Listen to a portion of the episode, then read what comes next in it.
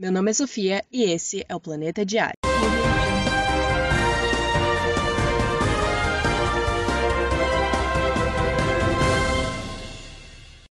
Foi ao ar hoje, no Disney Plus, o último episódio da primeira temporada de Loki. E o que foi esse final de temporada? Muitas portas ficaram abertas para o futuro do CM e agora a gente pode elevar as expectativas ao máximo, porque eu tenho certeza que a Marvel não vai decepcionar, assim como não decepcionou com essa série.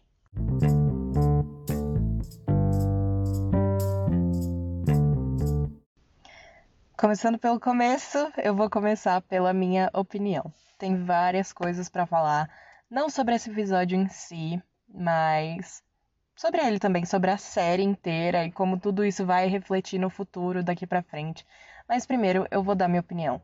Eu queria dizer que eu achei que esse foi um final de temporada digno. Eu achei que esse foi um final de temporada realmente muito bem feito, muito bem executado e muito bom. Entregou exatamente o que eu queria que tivesse entregado. Tudo que a série Loki foi prometendo ao longo desses cinco episódios até agora o sexto foi entregue, entregue de bandeja pra gente. E para falar a verdade, apesar de eu ter feito as teorias, de eu ter pensado no que poderia acontecer, eu ainda ficava com aquela pulga atrás da orelha, sabe? De não, acho que isso não vai acontecer, acho que não vai ser isso, acho que era só uns easter eggs ali. Mas estava tão na nossa cara e eu nossa, eu senti que a Marvel fez isso de propósito. Eu gostei muito de como isso foi feito, como isso foi executado. A presença do Kang nesse episódio, meu Deus, foi uma, uma coisa ousada. Um movimento muito ousado pra Marvel, porque é a apresentação do novo vilão dessa saga, dessa nova saga. Então, assim, se a saga do infinito durou 10 anos, quanto tempo será que vai durar essa saga? A saga do multiverso. E a gente ter a apresentação desse vilão no último episódio de uma série e em um episódio o caos, o caos do multiverso simplesmente ser instaurado. Eu achei isso muito bom e muito muito preciso mesmo, porque até agora nas outras séries da Marvel, é, com o Disney Plus, né? A gente, obviamente, tinha visto coisas sim que impactam no, no CM, que vão impactar nos filmes e nas séries daqui para frente, mas não algo com tanto peso quanto a abertura do multiverso. A abertura do multiverso é a fase 4. A abertura do multiverso é tudo que a fase 4 precisa para existir. Então agora podem vir novas equipes, novos personagens de todo lugar e as justificativas estão todas aí e nossa, eu tô muito ansiosa pro futuro e eu tô muito feliz, muito feliz mesmo que essa revelação foi na série do Loki eu, como fã, eu sempre quis muito que o personagem do Loki tivesse o reconhecimento que ele precisava. Demorou muito para cair a ficha de que ele realmente tinha ganhado uma série. E agora a série, a primeira temporada, né? Porque a segunda já está confirmada. Agora a primeira temporada já chegou ao fim e eu nem acredito que passou tão rápido. Mas ao mesmo tempo que eu fiquei com muitas dúvidas por causa desse, desse episódio, né, para ver o que, que vai acontecer, eu tô muito ansiosa para os proje projetos futuros da Marvel e também tô muito, tô muito feliz, muito feliz que essa série foi tão bem executada, tão bem produzida, tão bonita de assistir, tão bem feita. Teve um desenvolvimento de personagem do Loki muito bom. Eu tava realmente com muito medo de ter todo o arco da série aí chegando no fim, voltar pro começo de alguma forma, o Loki voltar para a linha do tempo ou tudo ser resetado, eu tava com muito medo disso. E por isso que também eu achava que não era tão possível o Kang aparecer, porque além de ser arriscado apresentar o vilão logo agora, também como justificar a presença desse vilão logo agora, né? E a Marvel fez isso de um jeito maravilhoso, falando sobre as variantes. Isso é 100% coerente, ficou incrível mesmo, muito coeso. Gostei muito desse episódio. Assim, em termos gerais, eu gostei muito dele. Eu achei muito bonito. De novo, a fotografia desse episódio muito boa, assim como da série inteira. As incógnitas que ele deixou tanto para a segunda temporada de Loki, tanto para os filmes que estão vindo aí, a confirmação do Tom Hiddleston em Multiverso da Loucura. Sério, eu tô muito ansiosa para tudo que essa série vai desmembrar no futuro do CM e também para tudo que vai acontecer na segunda temporada, né? Confesso que do ponto de vista de fã, muitas coisas me deixaram muito emocionada. Primeiro, o começo do episódio, a abertura com a logo da Marvel, que começou com uma recapitulação de tudo que aconteceu no CM até agora, várias falas de vários personagens que já passaram pelo CM, a música que o Steve e a Peggy dançam no fim de Vingadores Ultimato. Nossa, isso foi muito, muito emocionante mesmo, me tocou demais.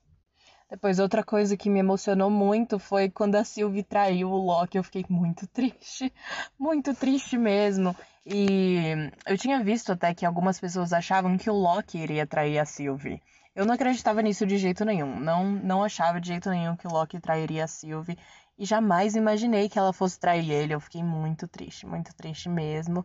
E também fiquei muito triste em ver que o Mobius e a caçadora B15, provavelmente todo mundo dentro da AVT, teve as memórias apagadas. Mas eu ficaria mais triste, eu ficaria decepcionada de verdade se isso tivesse acontecido e a série tivesse uma temporada só.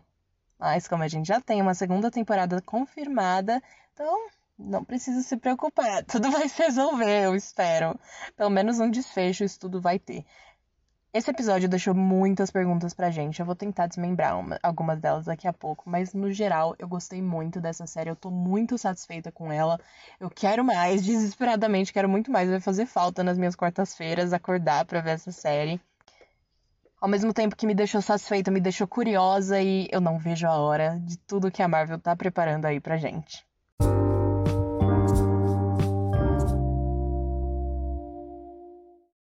Agora vamos falar do episódio em si. Primeiro, o que foi aquele jump scare da Miss Minutes. Eu fiquei muito assustada, eu levei um baita de um susto com ela simplesmente aparecendo na tela e eu fiquei muito feliz que essa personagem ela realmente tinha uma coisa mais obscura assim por trás dela, porque ela não era só uma assistente pessoal, digamos, da AVT, não era só uma inteligência artificial que estava ali só para ajudar quem estava na AVT.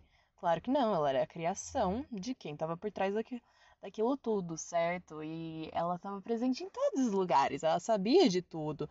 Então, dentro da AVT mesmo, a única pessoa que sabia de tudo, pessoa entre aspas, né? A única criatura que sabia de tudo era a senhorita Minutos e que estava ali só sendo falsa mesmo e mantendo a ordem das coisas já que ela estava em todo lugar, ela poderia estar em todo lugar, então. E ela era a única que se comunicava também com o Kang, né? Que estava por trás de tudo. Descobrimos que era ele mesmo. Muito interessante a utilização dessa personagem, não só para ser um alívio cômico, uma coisinha bonitinha da série, mas também para ter um papel mais obscuro, assim. Ela dá uma negociada ali com o Loki com a Sylvie, que é basicamente um spoiler do que o Kang vai fazer, né? mais pra frente no episódio. E também a Miss Minutes, ela leva uns arquivos, leva não, né? Ela faz o download lá no Tempad da Ravona de uns arquivos que, segundo ela, segundo a Miss Minutes, é o que ela precisa ler. É o que o cara, né? Ela fala ele, que tá por trás de tudo, achou interessante que ela visse. Eu achei muito boa essa conexão entre a AVT e o o homem por trás de tudo, né? Aquele que permanece, como chamaram ele no episódio, ser a Miss Minutes, porque ela parece ser uma personagem tão inocente, tão dócil, mas na verdade não. Na verdade ela é, ela é safada, porque ela sabe de tudo, ela tá por trás de tudo ali. Mas uma coisa importante desse episódio é que a gente viu um pouquinho, um pouquinho só, né? Bem pouquinho do backstory da Ravonna Renslayer. A gente vê uma perseguiçãozinha em uns corredores de uma escola com a caçadora B15 e alguns outros soldados da AVT. E a caçadora ela mostra para eles que todos eles são variantes e ela prova isso do melhor jeito possível. Ela vai até um momento que a Ravonna era só uma pessoa normal na Terra e que estava dando aula. Ela era professora, diretora de uma escola e ela só dava aula, ela só fazia isso, nada demais. Ela não era juíza, Renslayer ainda. E isso estava na nossa cara o tempo todo, porque o colégio em que ela dava aula era o colégio Franklin Roosevelt, que aparece logo no segundo ou primeiro episódio, se não me engano, lá na escrito na caneta que ela que ela usa, né? Que ela dá pro Mobius assinar lá os papéis também. Bom, lá na cidadela do fim do mundo, Loki e Sylvie entram no castelo, né? Passam pela Miss Minutes, como eu já disse, e encontram ele, Kang, o conquistador, sentado na cadeirinha ali no elevador. Elevador? Não sei se aquilo era um elevador, parecia. Bem tranquilo, bem bem de boa, muito carismático. Eu confesso que eu gostei muito dele nesse episódio. Mas vamos falar um pouco sobre ele, né? Vamos, vamos conversar um pouco sobre ele. Primeiro que é bem fácil de saber que é o Kang o Conquistador nesse caso. No caso, não Kang o Conquistador, só Kang. Vamos deixar só Kang por enquanto. Porque é o mesmo ator. O mesmo ator que já está confirmado a interpretar o Kang em Homem-Formiga e a Vespa Quantum Mania. Além disso, ele faz, ele faz referências ao próprio nome, né? Ele fala, ah, eu já fui chamado de várias coisas. E uma das coisas que ele diz é conquistador. Kang, o conquistador, como eu venho dizendo para vocês. Mas ali no caso, ele não tava com o uniforme clássico da, dos quadrinhos, ele não tava nem com um uniforme parecido, era só uma capa roxa mesmo, era a cor que ele usa bastante, ele gosta muito da cor roxa, ele usa essa cor bastante. E mas ele não tava com uniforme. Então, com a explicação dele falando que ele fez tudo aquilo, organizou a linha do tempo sagrada e mandava a AVT podar as coisas para entre aspas, proteger ele mesmo e a linha do tempo de variantes dele mesmo, que são muito poderosas e que iam tocar o terror se qualquer coisa se desequilibrasse, né?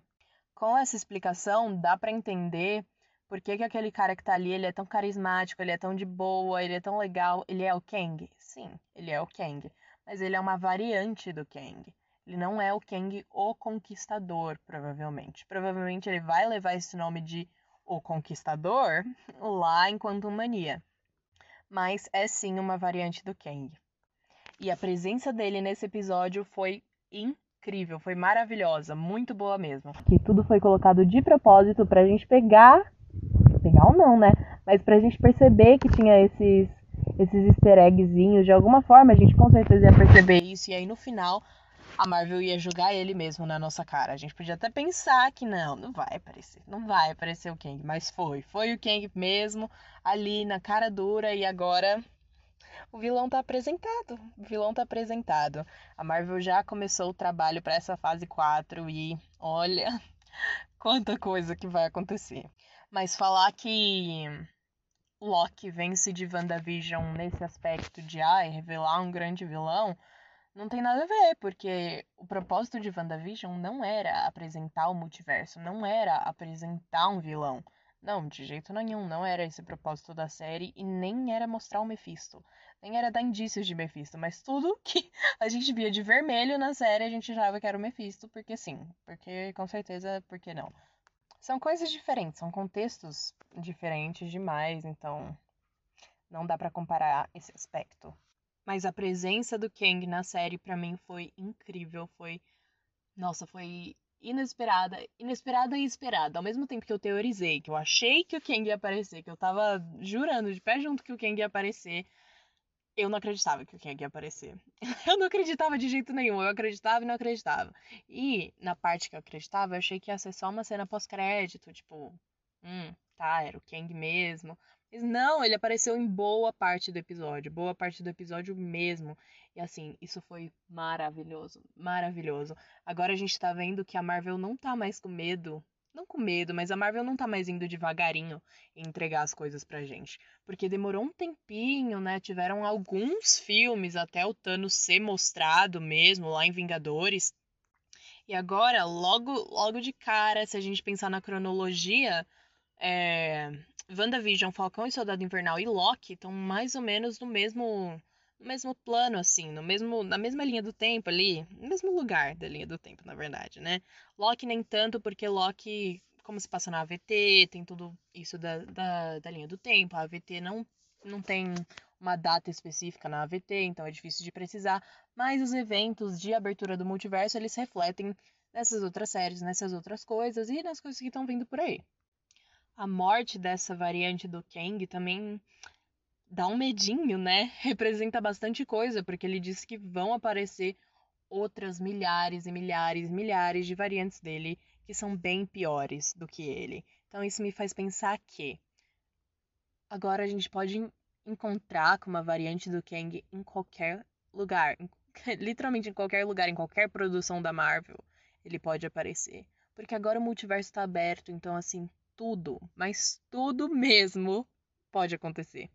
As possibilidades são inúmeras, então talvez aconteça da gente ver filmes diferentes ou séries diferentes que se passam no mesmo momento cronológico, um pouco distantes uma da outra, que o vilão das duas séries, dos dois filmes, de uma série de um filme, não sei tanto faz, é o Kang, é uma variante do Kang. Isso pode muito bem acontecer e tem espaço para isso acontecer. Tem tem chão, tem chão para Marvel fazer isso acontecer. Nesse episódio a gente pode observar bem o desenvolvimento do personagem do Loki ao longo da série. A gente vê todo aquele discurso que ele faz para Sylvie confiar nele, porque ele confia nela depois desse tempo todo, e a gente vê como como ele foi capaz mesmo de mudar e como ele não iria trair a Sylvie naquele momento. Eu fiquei muito muito emocionada. Mas aí, enfim, né, a Sylvie vai trair ele porque para ela ela diz que ela não tem um glorioso propósito, mas o glorioso propósito dela existe sim, era acabar com a VT e ela faria isso a qualquer custo, e foi exatamente o que ela fez. Ela foi, mandou o Loki de volta para a AVT e matou quem estava no comando da AVT.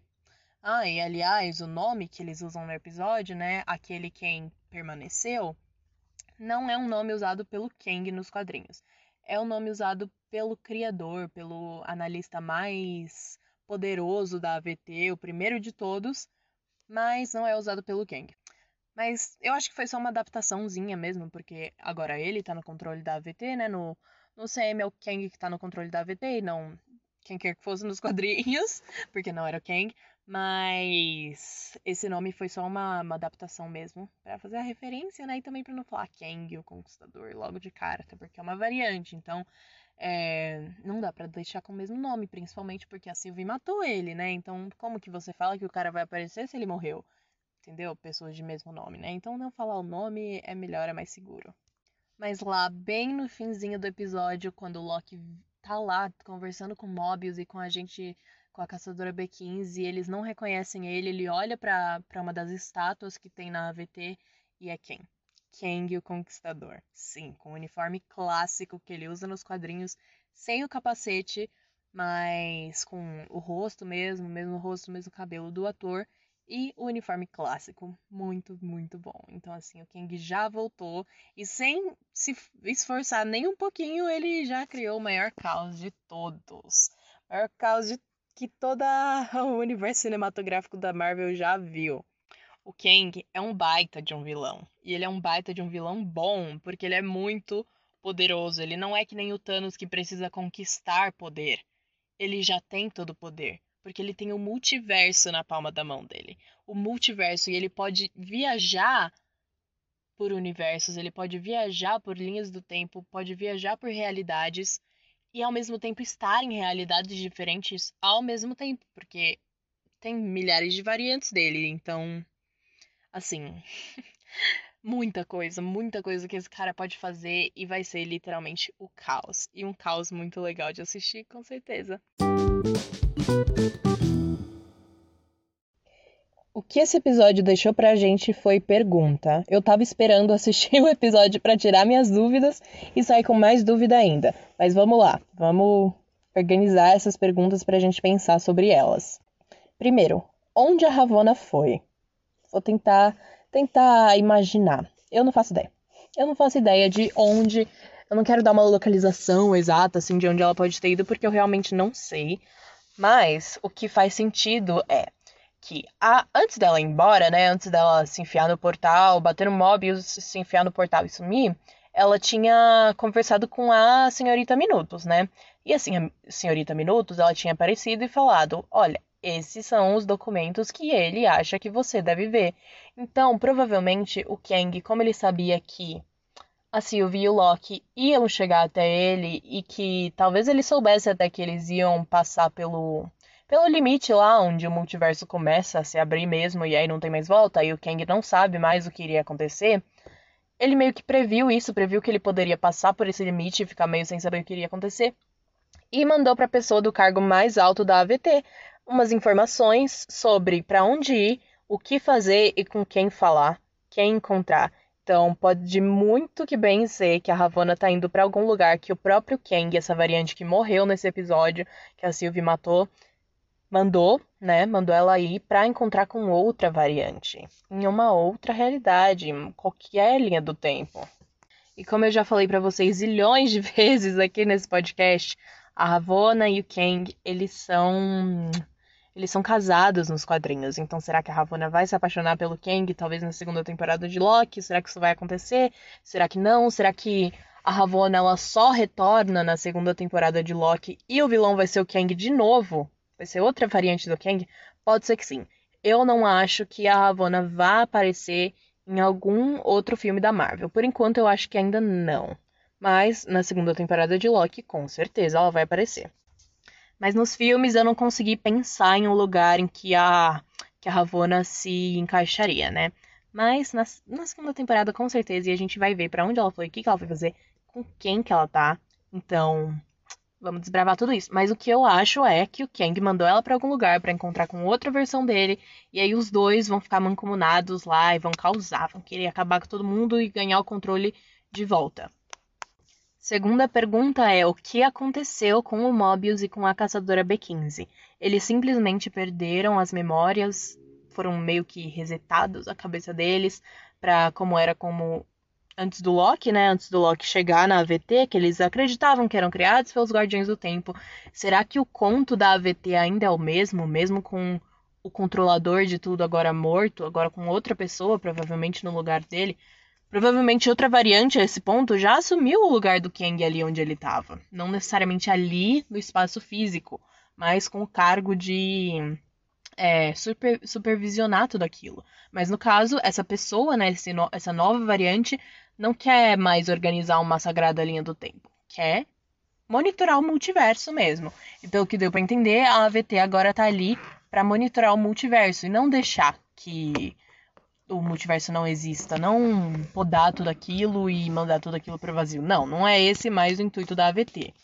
A AVT existe agora para monitorar o multiverso, mas como que ela vai fazer isso? Porque porque se o multiverso já está aí, não tem mais muito o que fazer, como que isso vai rolar? Não sabemos. Mas então, supondo que outra versão do Kang já esteja no controle da AVT de novo e agora, enfim, com o multiverso na, na palma da mão, Será que as pessoas que trabalham na AVT agora todo mundo sabe que é variante? Ou será que a memória deles apagou por completo de novo? Eles não sabem que são variantes e vão continuar com o mesmo conto de ah, fomos criados pelos Guardiões do Tempo, os Guardiões do Tempo existem? Ou será que é uma história nova para essas pessoas da AVT e para a AVT em si, né? Também acho que só vamos saber disso um pouquinho mais na segunda temporada. Eu não acho que a AVT vá aparecer, pelo menos não acho muito, não acho que a presença da AVT vai ser grande em Doutor Estranho Multiverso da Loucura.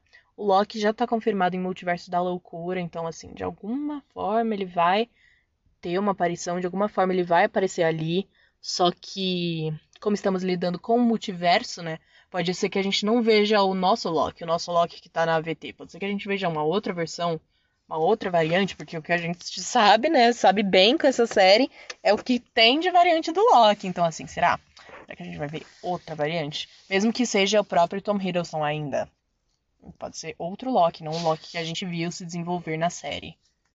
E a última pergunta, que também é a mais difícil de responder, é: o que, que vai acontecer daqui para frente? O que, que vai acontecer com esse multiverso no que, que esse caos inteiro vai dar, gente. No que, que vai resultar isso tudo. Bom, saber qual vai ser o resultado disso é fácil. Caos. Simplesmente caos. Mas vamos tentar ser um pouco mais específico e pensar o que realmente pode acontecer nos próximos filmes, nas próximas séries.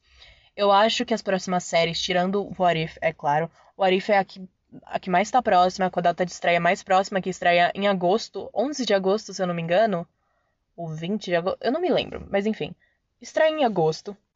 E o What If é literalmente sobre o multiverso. Vai trazer dezenas de versões alternativas dos heróis que a gente já conhece.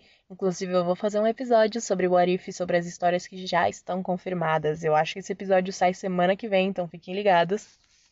Mas enfim, a gente vai acompanhar essas versões alternativas daqui a pouco. Essa série já tá chegando, é mês que vem, então ó, é daqui a pouco.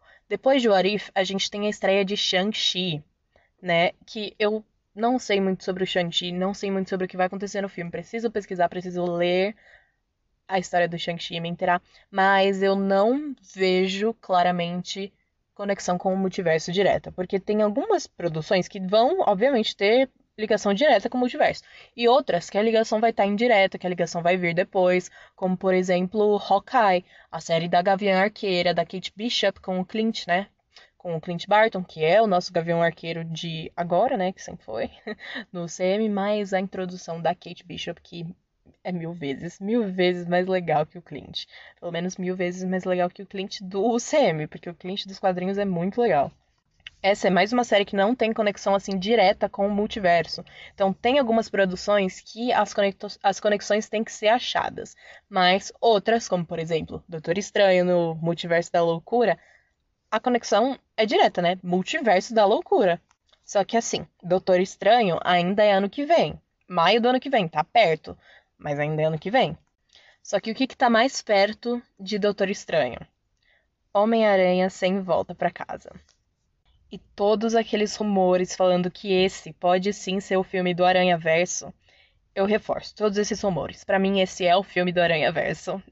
eu não vou precisar nada, claro, mas eu acredito muito que esse possa ser o filme do Aranha Verso, que a gente possa ver outras variantes, outros Homem-Aranha no CM, gente. Porque tem o Homem-Aranha do Tobey Maguire, né? Que foi o primeiro lá da Sony. Depois a Sony refez a franquia com Andrew Garfield.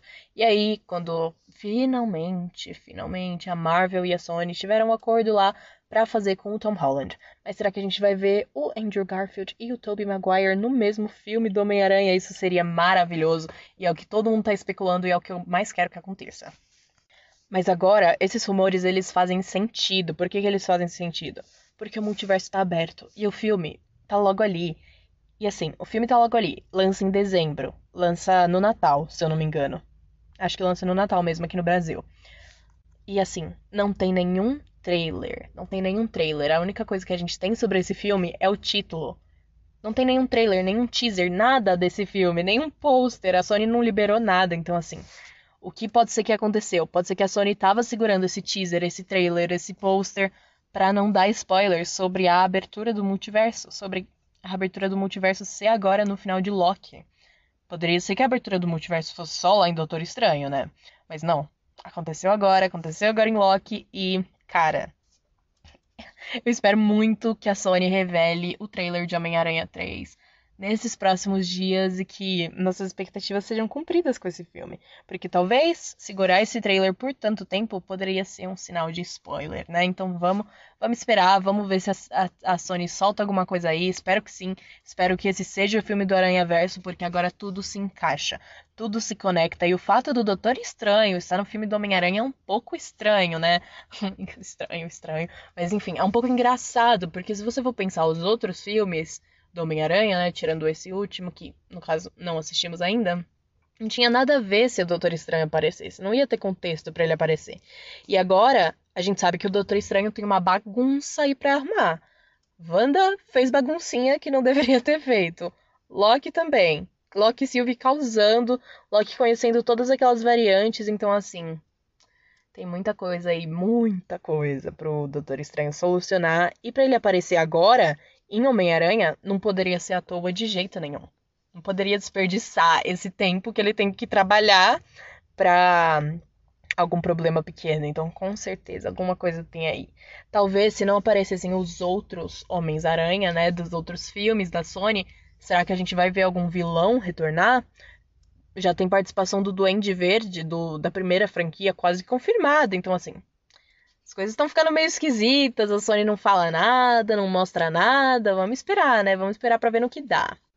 Eu tô achando que esse filme do Homem-Aranha vai trazer o Peter Parker e o Doutor Estranho. Não sei se os outros Homens-Aranha vêm ou não, mas eu acho que vai trazer o nosso protagonista, né? Que a gente já tá esperando, com o Doutor Estranho lutando com vilões que eles não sabem de onde vêm, que não vêm da mesma realidade que eles porque o multiverso está aberto. Faz todo sentido e eu acho que é o que vai acontecer.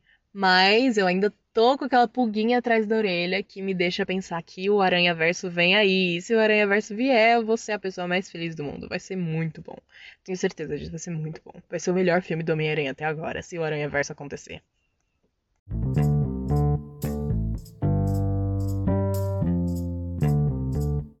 E ainda falando um pouco do Aranha Verso, a gente teve a confirmação agora de que o Deadpool está sim conectado ao UCM. Então, com a abertura do multiverso, o Deadpool conectado ao UCM, isso conecta tantas coisas, mas tantas coisas com o multiverso aberto. Mesmo se o Deadpool não tivesse sido confirmado, a gente já podia especular que os X-Men podiam aparecer, Quarteto Fantástico.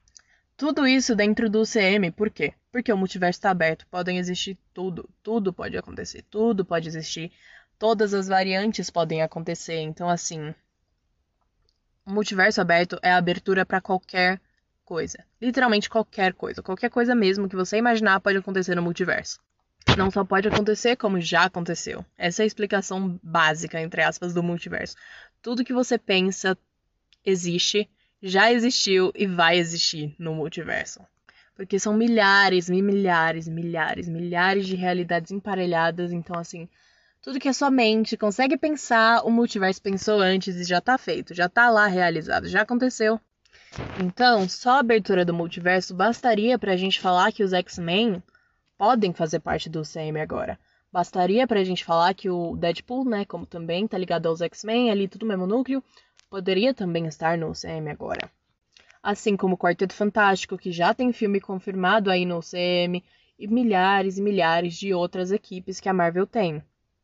Todas elas agora podem colidir e coexistir num lugar só, e isso vai ser maravilhoso de assistir. Só que, pensando no Aranha Verso, como eu já tinha dito, né? Voltando ao Aranha Verso, a gente sabe que tem filme do Venom esse ano, né? Tem filme do Venom vindo aí. Venom 2, Tempo de Carnificina. Se você ainda não assistiu o primeiro filme do Venom, assista, porque vale muito a pena. Eu gosto muito desse filme mesmo. E o segundo filme, agora Tempo de Carnificina, lança, se eu não me engano, 16 de setembro. Nessa semana aí de setembro, lança nessa semana aí, eu não lembro exatamente o dia, mas é durante a terceira semana de setembro. Desde que lançou o primeiro filme do Venom, todo mundo se perguntava se o Venom fazia parte do MCU, se ia fazer parte do MCU no futuro, e ficou sempre assim incógnita, mas pensando agora com o Deadpool entrando pro MCU, o Venom pode entrar também, porque eles, eles dois fazem parte do Aranha Verso. Então, assim. Hum, será que no segundo filme do Venom, Tempo de Carnificina, a gente vai ver uma ligação com o CM? Isso vai ser perfeito se acontecer. E eu não vou mentir que eu quero muito que isso aconteça, porque eu gosto muito do Venom. Gosto muito do Venom mesmo. Acho que é um, um anti-herói completo e muito bom. E eu gostaria muito de ver ele no UCM, de verdade. E se o Venom fizer parte do UCM, se o Venom for realmente confirmado no UCM, se a Marvel e a Sony entrarem em acordo, em um acordo melhor, né, em relação a esses direitos autorais e tudo, se tudo isso se resolver, a gente pode ver quem no UCM? Uma pessoa que tá vindo aí, um filme que tá vindo aí daqui a pouco, estreia ano que vem, com Jared Leto, o filme do Morbius um vampiro da Marvel. Sim, a Marvel tem vampiros, a Marvel tem vampiros. Já tem um filme confirmado de vampiro que é Blade, o caça-vampiros. Blade é o caça-vampiros, né? Morbius é o vampiro em si. Então, assim, Morbius vai ser um filme da Sony. Blade, um filme completamente Marvel Studios. Só que os dois têm muita coisa em comum, né? Vampiro, vampiro. Hum, Será que esses dois filmes vão se conectar? Tomara que sim. Tomara que a gente veja essa conexão, porque ficaria meio chato, né? Meio vago você assistir um filme de vampiro no UCM e aí ver outro filme de vampiro que também são personagens da Marvel, são, também são personagens dos quadrinhos da Marvel, mas que não tá no UCM, que não vai fazer diferença nenhuma nessa história. Então eu espero que com essa abertura do multiverso a gente possa ver não só o Morbius, mas milhares e milhares de outros vampiros da Marvel. Isso vai ser muito legal de ver. Confesso que eu tô muito ansiosa para Blade, muito ansiosa para Morbius também, porque eu tenho certeza que vai ser muito bom. E pelo que eu vi na, nas listas de elenco, no filme do Morbius, o, o Tom Hardy, que faz o Eddie Brock, protagonista de Venom, tá na lista de elenco para aparecer em Morbius. Então, assim, se Venom for conectado com o CM, Morbius automaticamente já tá, então assim, eu tô muito ansiosa para esses filmes. Eu quero muito que essas conexões fiquem cada vez maiores, que essas essas teias que a Marvel tá criando sejam cada vez maiores, tão grandes quanto o multiverso, porque tem muita coisa para ser explorada. Eles abriram o multiverso e não foi à toa, tem muita coisa para ser explorada e tanto o Venom quanto o Deadpool, tudo bem, que o Venom tá na Sony, o Deadpool tá na Fox, a Fox já é da Disney, beleza. A Sony, eu não sei como tá essas negociações, esse tipo de coisa, mas a Fox, beleza, já é da Disney, já é Star, né? Na verdade, já é da Disney. A Sony ainda não, mas pelo visto os acordos estão ficando melhores com essa conexão maior, né? Essa, esse terceiro filme do Homem-Aranha sendo produzido, então assim que já era um, um, medo, né? Não acontecer esse terceiro filme do Homem-Aranha com Tom Holland, mas aconteceu. Então eu espero que os acordos da Marvel e da Sony fiquem cada vez melhores e, e mais bem feitos para a gente poder ver esses outros personagens que pertencem à Sony participando do CM. Porque o multiverso, ele é o multiverso. Todas as possibilidades. Então, eu realmente quero que a Marvel explore todas as possibilidades possíveis e Tá tudo aí. Tá tudo aí para explorar essas possibilidades. A abertura do multiverso, ela inclusive deu significado para coisas que já aconteceram no CM. Primeira coisa, lá em WandaVision. Primeira coisa mais fácil de explicar. Lá em WandaVision, spoiler de WandaVision aqui, então se você ainda não assistiu, vai assistir. Vai assistir WandaVision porque é importante. Mas no último episódio, na cena pós-créditos, quando a Wanda escuta a voz dos filhos dela chamando por ela, isso só acontece porque o multiverso se abriu. Então, como o multiverso abriu, a Wanda conseguiu escutar a voz dos filhos dela perdido aí em alguma alguma linha do tempo, mandados para algum lugar, em alguma realidade alternativa. Ela escutou a voz dos filhos dela graças a Sylvie e ao Loki, né, que estavam ali causando e abriram o multiverso.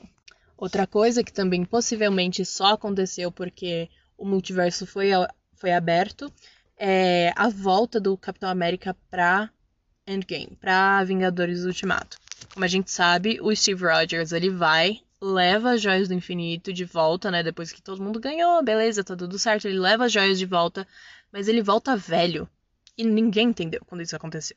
Porque durante o ultimato inteiro, durante o filme inteiro, eles ficaram reforçando que o filme não tinha, que os acontecimentos, o filme não, mas que os acontecimentos que aconteciam no passado, quando eles foram buscar as joias, não iam interferir no futuro. Então, não ia ter efeito borboleta. Beleza, a gente aceitou que Endgame não tinha efeito borboleta. Só que aí no final do filme jogam um Capitão América velho. Aí não faz sentido.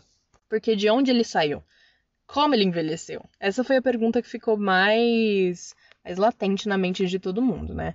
O que eu aceitei como justificativa por muito tempo para a volta do, do Steve velho foi que, de algum jeito, ele tinha arranjado um jeito de avançar no tempo, falar com ele velho, e aí. Não avançar no tempo, desculpa. Na verdade, falar com ele mesmo antes dele ser congelado, e aí ele mesmo viver a vida dele, só que sem ser congelado, e esse Steve que não foi congelado viesse para os dias atuais, lá em Endgame, e aí entregasse o escudo para o Sam. Era isso que eu tinha pensado que poderia ser uma justificativa plausível para a volta do Steve. Mas com o multiverso aberto, agora é mais fácil de explicar. O Steve não precisaria falar consigo mesmo antes de ter sido congelado. Ele simplesmente poderia falar com uma versão dele que nunca foi congelada. E não aquela versão da linha do tempo, né, que da linha do tempo normal, que simplesmente foi congelada e viveu toda a história que a gente sabe que o Capitão América viveu. Era só ele falar com uma versão dele que viveu uma vida normal, né, como Capitão América, tomou o soro, beleza, viveu a vida normal como Capitão América lá nos anos 40, só que nunca foi congelado, nunca nunca entrou naquela, naquele avião e bateu na geleira, nunca, nunca. Isso nunca aconteceu com esse Steve de uma realidade paralela. Então, o que faz sentido agora é que quando o Loki abriu o multiverso, milhares e milhares e milhares de outras linhas do tempo surgiram, é óbvio. Variantes de personagens que a gente já conhece surgiram, então o Steve poderia ter falado com uma variante dele mesmo, explicado tudo o que aconteceu e aquela variante tomou o lugar dele e foi lá pra Ultimato entregar o escudo pro Sam. É o que faz sentido. É o que mais faz sentido para explicar essa volta do Steve. Ah, mas então isso quer dizer que a série do Loki não se passa depois de Endgame, mas durante Endgame? Não. A gente tem que lembrar que a série do Loki ela não se passa em momento nenhum. Porque a maioria da a maior parte da série é dentro da AVT. E a AVT tá em um lugar que o tempo é zero, que é zona cronológica zero, se eu não me engano, nos quadrinhos, enfim. Não tem tempo ali, não tem um ano, não tem uma data, não tem nada. A AVT não é um lugar que tem data, não é não é um espaço no tempo que é datável. A AVT tá fora disso. E isso se aplica também à cidadela do fim do mundo, onde eles vão encontrar lá o Kang, porque a gente vê a linha sagrada do tempo rodando em volta dele. Não é como se ele estivesse dentro da linha sagrada. Não, ele tá, tá fora, ele, ali não tem tempo também. Então, assim, quando o multiverso se abre, ele não impacta coisas que vão acontecer ou coisas que estão acontecendo. Ele impacta tudo, porque são ramificações em toda a, aquela linha do tempo. Não é só ramificações depois de Vingadores Ultimato. Não, isso não existe.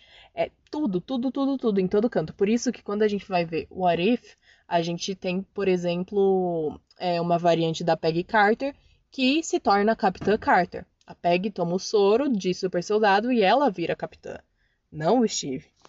Então, assim, tem interferências no passado, no presente e no futuro. Não interessa. Então, assim, faz sentido sim o multiverso ali ter aberto. E aí o Steve ter voltado velho, falado consigo mesmo, voltado velho. Agora, parando para analisar esse comecinho de fase 4, se a gente pudesse colocar em duas, duas tigelas diferentes as, as produções até agora, eu colocaria Viúva Negra e Falcão e Soldado Invernal em uma, e na outra, Loki e WandaVision. Eu vou explicar por quê. Primeiro, a fase 4 ela começa oficialmente com Viúva Negra.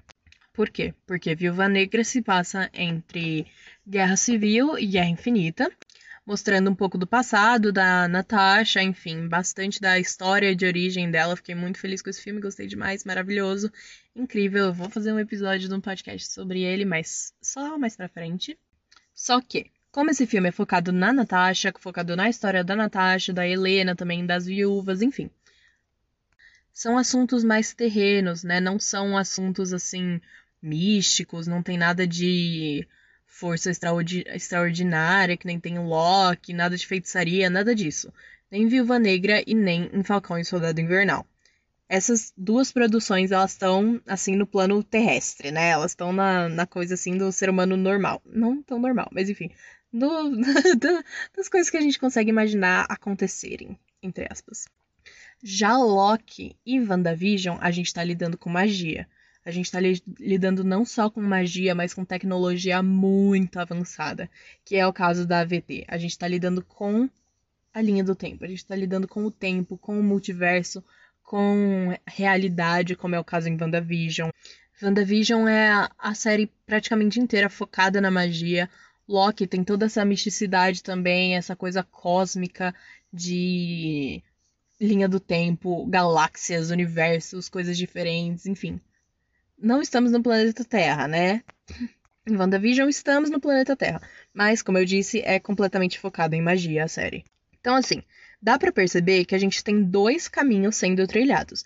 A gente tem o caminho que tá, tá tudo certo, não tá tudo certo, mas que, que tá no planeta Terra, tem coisas acontecendo, sim, tem muita coisa acontecendo. Mas a gente ainda tá lidando com coisas menos piores do que do outro lado. Porque do outro lado a gente tá lidando com o multiverso a gente está lidando com a criatura mais poderosa do universo cinematográfico Marvel, que é a Feiticeira Escarlate. Então, assim, são coisas pesadas dos dois lados, sim. De um lado a gente tem que resolver o problema da Sharon, né, que agora que era o mercador do poder, agora está infiltrado no governo dos Estados Unidos. De um lado tem todas essas questões governamentais e do outro lado tem todas essas questões místicas. E a gente sabe que uma hora ou outra elas vão se coincidir. Principalmente agora que a gente sabe quem é o vilão. E não sei se vocês lembram, mas um tempo atrás eu falei que os Jovens Vingadores estavam se formando lentamente, com a presença do Kid Loki na série do Loki. A gente já viu os dois filhos da Wanda que fazem parte dos Jovens Vingadores. Kate Bishop, a Gavião Arqueira, tá vindo aí. Patriota também já foi apresentado lá em Falcão Soldado Invernal. Então, assim, os Jovens Vingadores, eles estão vindo aí. E, assim, uma parte dos Jovens Vingadores também tem ligação com essas coisas mais governamentais, que nem tá, tá indo a linha de Viúva Negra e Falcão e Soldado Invernal, que provavelmente Hawkeye, a série da Gavião Arqueira, vai seguir a mesma linha. É, parte dos Jovens Vingadores, eles estão nessa linha. E outra parte dos Jovens Vingadores estão do outro lado da moeda, né? Do lado da magia, como é o caso dos Filhos da Wanda, por exemplo. E do Kid Loki também, não podemos esquecer dele. Só que o que os Jovens Vingadores têm em comum? Eles viram uma equipe. Em determinado momento, eles viram uma equipe. Ah, e falando em Jovens Vingadores, quase esqueci. Cassie Lang também vai ser apresentada como estatura em Homem-Formiga e a Vespa Quantum Mania. Cassie Lang é a filha do Scott Lang, o Homem-Formiga, e ela também é uma jovem vingadora. A estatura, muito, muito, muito maravilhosa, muito boa. E ela também pode estar tá ligada, ela pode estar tá ligada com as duas coisas, porque ela pode estar tá ligada com é, coisas governamentais por causa da, da tecnologia, né, das coisas usadas para para enfim manipular a física quântica e também pode estar ligada com a magia justamente por causa da física quântica. Porque é aquilo, quando a tecnologia é tão avançada, mas tão avançada, mas tão avançada, não dá para diferenciar tecnologia de magia.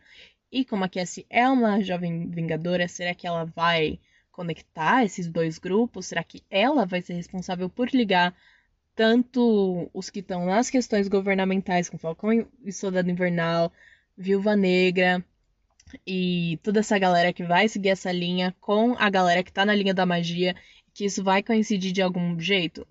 Isso vai coincidir de algum jeito, isso é certeza, né?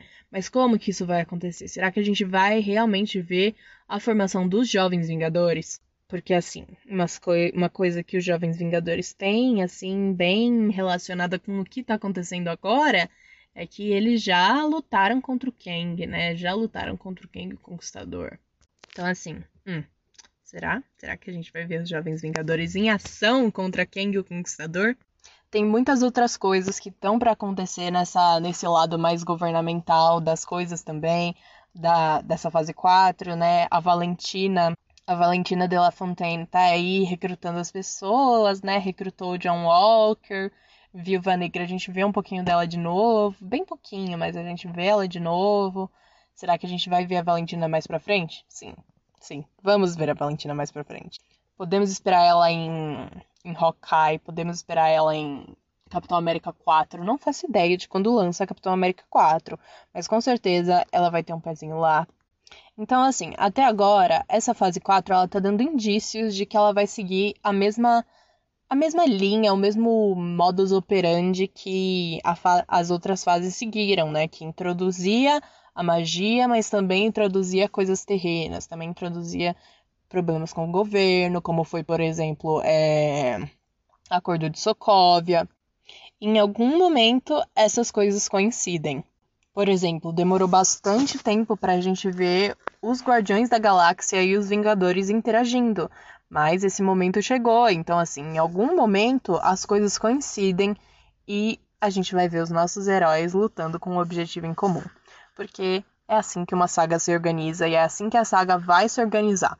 Os heróis que estão metidos em coisas governamentais, eles vão resolver o que eles têm para resolver. Os que estão metidos com magia, eles vão resolver o que tem para resolver, mas no final vai dar ruim para os dois, para os dois grupos e eles vão ter que resolver juntos.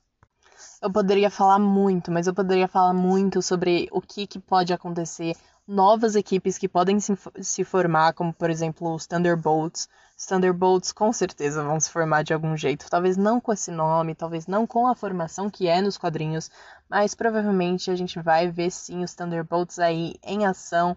A mando de quem? De Valentina de La Fontaine, porque ela tá aí, ela já tá causando, ela já tá formando a própria equipe, então a gente vai ver essas coisas acontecendo. Então, assim, muitas equipes podem surgir, equipes que a gente já conhece podem ressurgir, como o Quarteto Fantástico, né? A gente já conhece o Quarteto Fantástico, mas ele pode aparecer de novo e vai. Vai aparecer de novo porque vai ter filme do Quarteto Fantástico.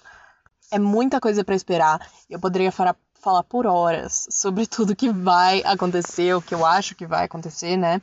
No futuro do CM, mas eu vou guardar para outros episódios aqui do podcast. Então, vamos manter as expectativas altas porque a Marvel não vai decepcionar. Eu sinto que agora a Marvel não vai decepcionar.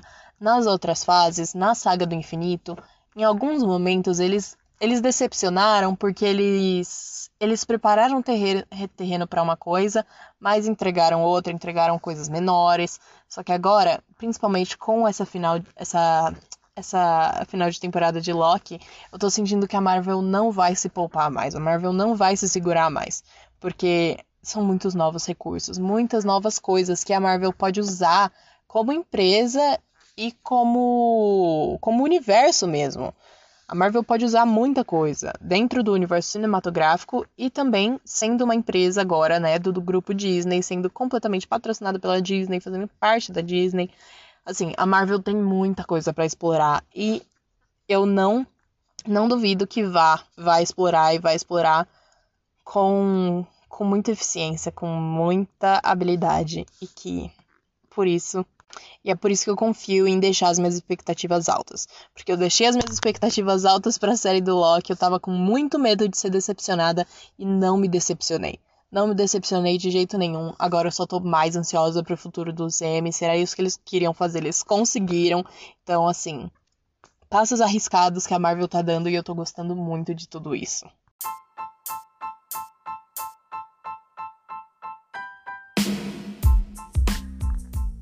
Se você escutou até aqui, muito obrigada. Muito obrigada por ter me acompanhado em todas essas análises dos episódios de Loki.